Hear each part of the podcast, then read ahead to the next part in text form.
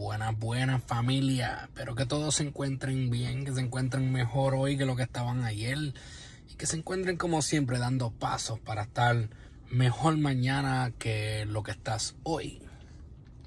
Yo quiero hablarle a ustedes rapidito sobre uno de los puntos, ¿verdad? Van a haber diferentes puntos, pero quiero compartir uno con ustedes de cómo mantener la motivación porque sabemos que la motivación, cuando nosotros nos movemos simplemente por motivación, motivación es algo que hoy puede estar acá arriba y mañana viene y cae.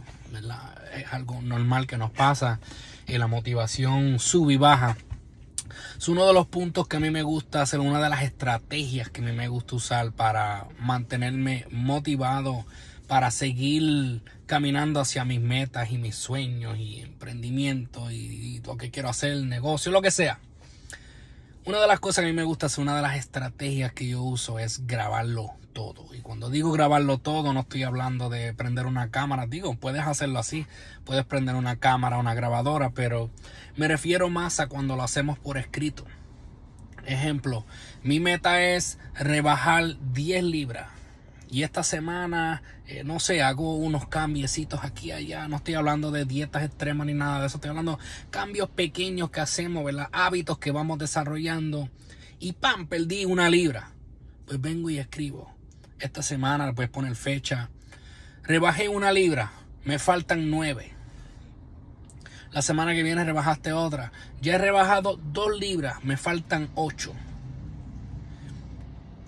quiero ahorrar, no sé, necesito 500 dólares, 100 dólares, 1000 dólares para comprarme XY cosa que quiero o quiero invertirlo o algo que quiero comprar o algo que quiero hacer, unas vacaciones que me quiero tomar, lo que sea, la cantidad de dinero, eh, pero por usar ejemplo, 1000 dólares que quiero ahorrar, mira, esta semana pude guardar 100, me faltan 900 la semana que viene pude guardar 50. Pues mira, lo que me faltan son 850.